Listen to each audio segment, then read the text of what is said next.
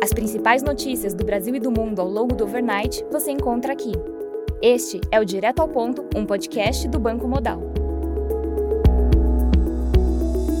Bom dia e bem-vindos ao Direto ao Ponto. Hoje é quinta-feira, dia 6 de julho, e estes são os principais destaques esta manhã.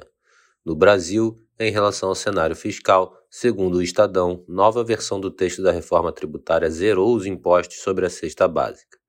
Novo conteúdo do texto prevê a criação de cesta básica nacional com alíquota zero, além de mudança no Conselho Federativo e divisão de fundo bilionário.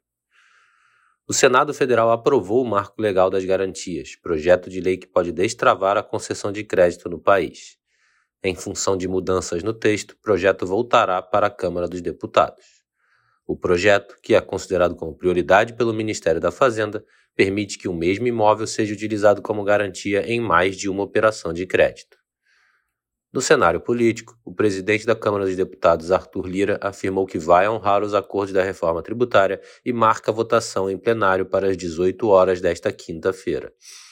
Lira disse que as alterações serão realizadas ao longo do dia e que as mudanças relativas ao Conselho Federativo e o Fundo de Desenvolvimento Regional serão contempladas. Segundo o Globo, líderes partidários da Câmara dos Deputados afirmam que votação do projeto de lei do CARF e do novo arcabouço fiscal devem ficar para o segundo semestre.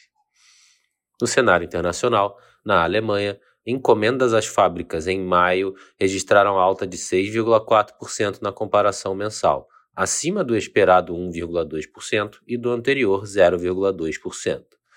Na zona do euro, as vendas no varejo de maio tiveram estabilidade na comparação mensal, abaixo do esperado avanço de 0,2%, mas em linha com o anterior, que também demonstrou estabilidade. Já na comparação anual, as vendas no varejo registraram queda de 2,9%, pior do que o esperado menos 2,7%, mas em linha com o anterior, menos 2,9%.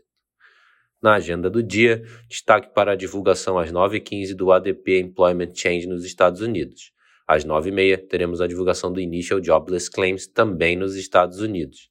Às 10h45 será divulgado o PMI de serviços e composto dos Estados Unidos e às 11 horas os dados de Jobs Openings também nos Estados Unidos.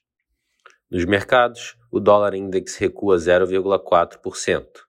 O S&P futuro cai 0,37%, enquanto o DAX futuro recua 1,2%.